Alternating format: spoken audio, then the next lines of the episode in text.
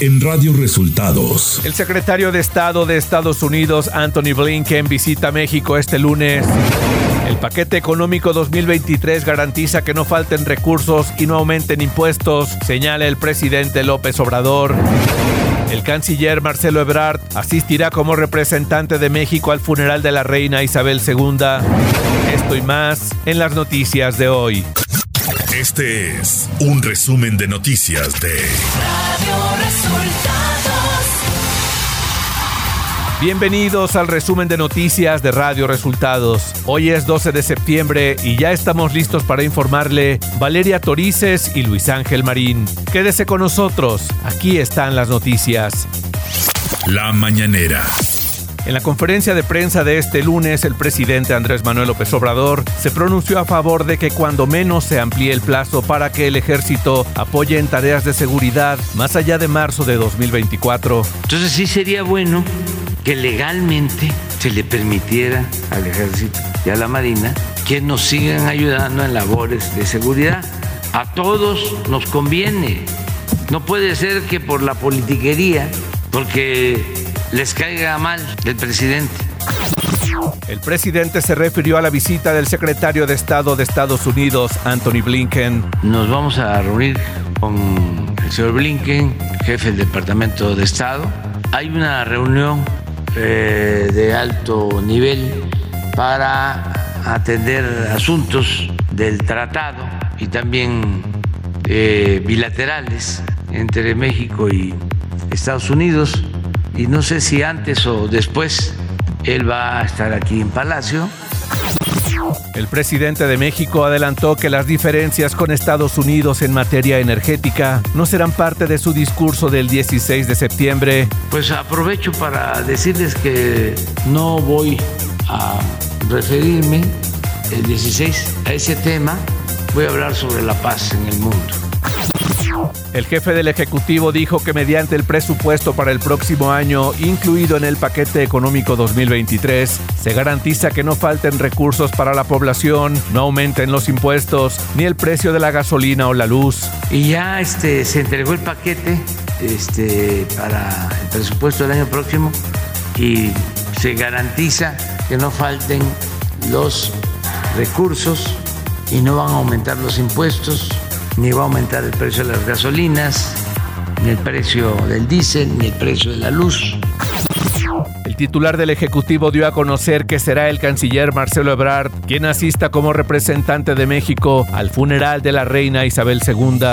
Y el secretario de Relaciones Exteriores fue a la embajada y firmó también el libro de condolencias. Y ahora va a representarnos. Radio Resultados. Nacional. El coordinador de Morena en la Cámara de Diputados, Ignacio Mier Velasco, pidió a las bancadas de PAN y PRD, así como a los gobernadores de esos partidos, respaldar la iniciativa del PRI que se discute esta semana en comisiones y el Pleno, que busca ampliar a 2028 la presencia de militares en tareas de seguridad pública. Por su parte, los presidentes de los partidos PAN y PRD, Marco Cortés y Jesús Zambrano, advierten que la Guardia Nacional, junto con la prórroga para que actúe el ejército mexicano en tareas de seguridad pública, sería ilegal y fuera de la norma. A través de una declaración conjunta, esos partidos sostienen que se sigue poniendo en riesgo a las Fuerzas Armadas al darle atribuciones que no están completadas en la norma de su actuar. A través de distintos eventos militares de jóvenes, adultos mayores, mujeres y hombres, se pronunciaron este domingo a favor de que Marcelo Ebrard encabece los comités de defensa del voto de la Cuarta Transformación en 2024. Los eventos de apoyo al canciller que se realizaron de manera simultánea en los 125 de las 32 entidades de la República Mexicana. Por su parte, el coordinador de Morena en el Senado, Ricardo Monreal, realizó un acto masivo en el Monumento a la Madre en la alcaldía Cuauhtémoc, que en algún momento gobernó. Ahí reiteró que no se confrontará con el presidente Andrés Manuel López Obrador y aseguró que no dará marcha atrás y peleará por la candidatura presidencial de 2024. Además, en un video señaló que las críticas que ha recibido por abstenerse a votar sobre la reforma a la Guardia Nacional son patrocinadas con recursos públicos y elaborados por asesores extranjeros, refiriéndose de manera indirecta al gobierno de la Ciudad de México. Economía. El rector de la UNAM, Enrique Graue, señaló que la partida propuesta en el proyecto de presupuesto de egresos de la Federación para la máxima casa de estudios le permitirá continuar con sus tareas de investigación. El doctor Graue señaló que los recursos programados permitirán continuar con el crecimiento planteado para la institución y terminar obras en proceso, aunque reconoció que nunca será suficiente un presupuesto para la educación. Clima. Un sistema frontal se mantendrá muy cerca de la frontera norte del país y su masa de aire asociada continuará afectando a la vertiente del Golfo de México, reforzando la probabilidad de lluvias en el oriente y sureste del país. Un canal de baja presión sobre el suroeste de la República Mexicana y la península de Yucatán y la proximidad de la vaguada monzónica a las costas del Pacífico Sur mexicano producirán lluvias puntuales torrenciales en zonas de Chiapas y Tabasco. De la misma manera, se esperan lluvias puntuales intensas en Guerrero, Oaxaca, Veracruz, Campeche y Yucatán, puntuales muy fuertes en Puebla y lluvias puntuales fuertes en Quintana Roo. Asimismo, se pronostica viento de componente norte con rachas de hasta 50 kilómetros por hora en el litoral de Tamaulipas y Veracruz, además del Istmo y Golfo de Tehuantepec. Ciudad de México. El trolebús que circula en un viaducto elevado sobre la calzada Ermita Iztapalapa, en la Ciudad de México, inició este domingo su periodo de pruebas operativas y se prevé que el 15 de octubre pueda dar servicio de manera formal con pasajeros. La jefa del gobierno capitalino, Claudia Sheinbaum, dio el banderazo de salida a las unidades y destacó que el propósito es que los operadores de las 26 unidades que forman la flota de este nuevo sistema de transporte se familiaricen con los trolebuses y la ruta de casi 8 kilómetros y 11 estaciones. Información de los estados.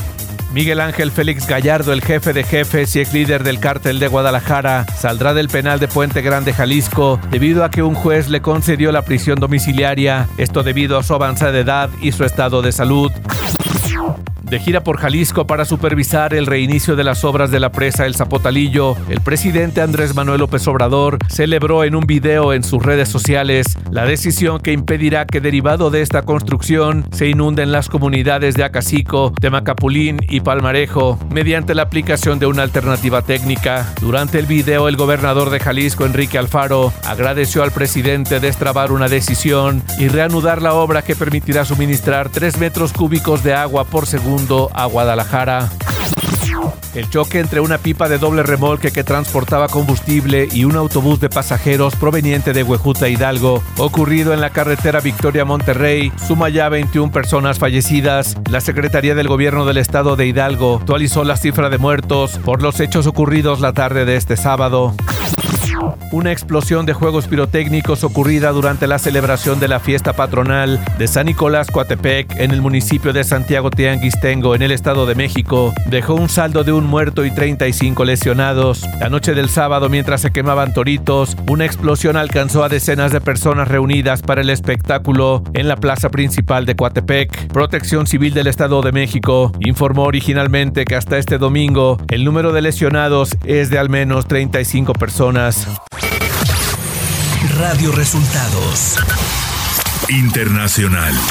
Estados Unidos honró este domingo la memoria de las casi 3.000 personas muertas en los ataques del 11 de septiembre de 2001 que cambiaron el curso de la historia estadounidense, así lo dijo el presidente Joe Biden. En Nueva York, una multitud reunida cerca del impresionante museo y memorial en Manhattan guardó silencio durante dos minutos a las 8.46 y a las 9.03 las horas exactas en que dos aviones secuestrados por comandos islamitas se estrellaron contra las torres norte y sur del World Trade Center.